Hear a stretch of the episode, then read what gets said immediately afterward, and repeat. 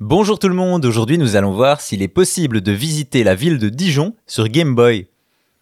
Le jeu vidéo donne naissance parfois à des passionnés qui se lancent dans des projets farfelus.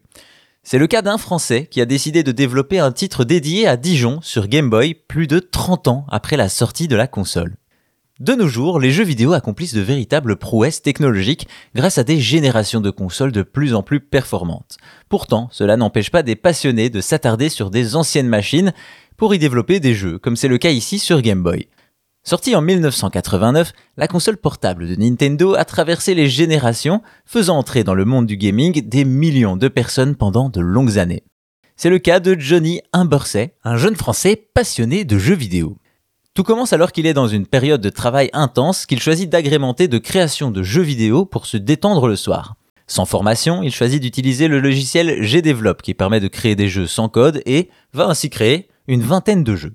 Quelque temps plus tard, le passionné va découvrir un projet qui l'intrigue, le Game Boy Gallery Camera, des gens qui prennent des photos avec le Game Boy Camera.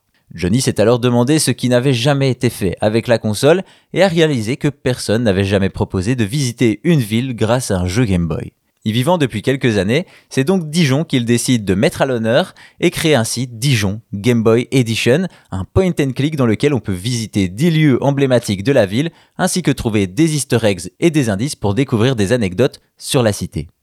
En 2022, le jeu sort donc sur itch.io et est jouable sur navigateur ou en téléchargement, où il connaît un succès inattendu avec plus de 400 joueurs dès le premier jour, cela pousse donc le jeune créateur à mettre à jour sa version et à se pencher sur d'autres jeux avec peut-être d'autres villes, une belle histoire et un beau succès original pour Johnny Humbersay qui peut se vanter d'avoir fait de Dijon la première ville au monde que l'on peut visiter sur Game Boy.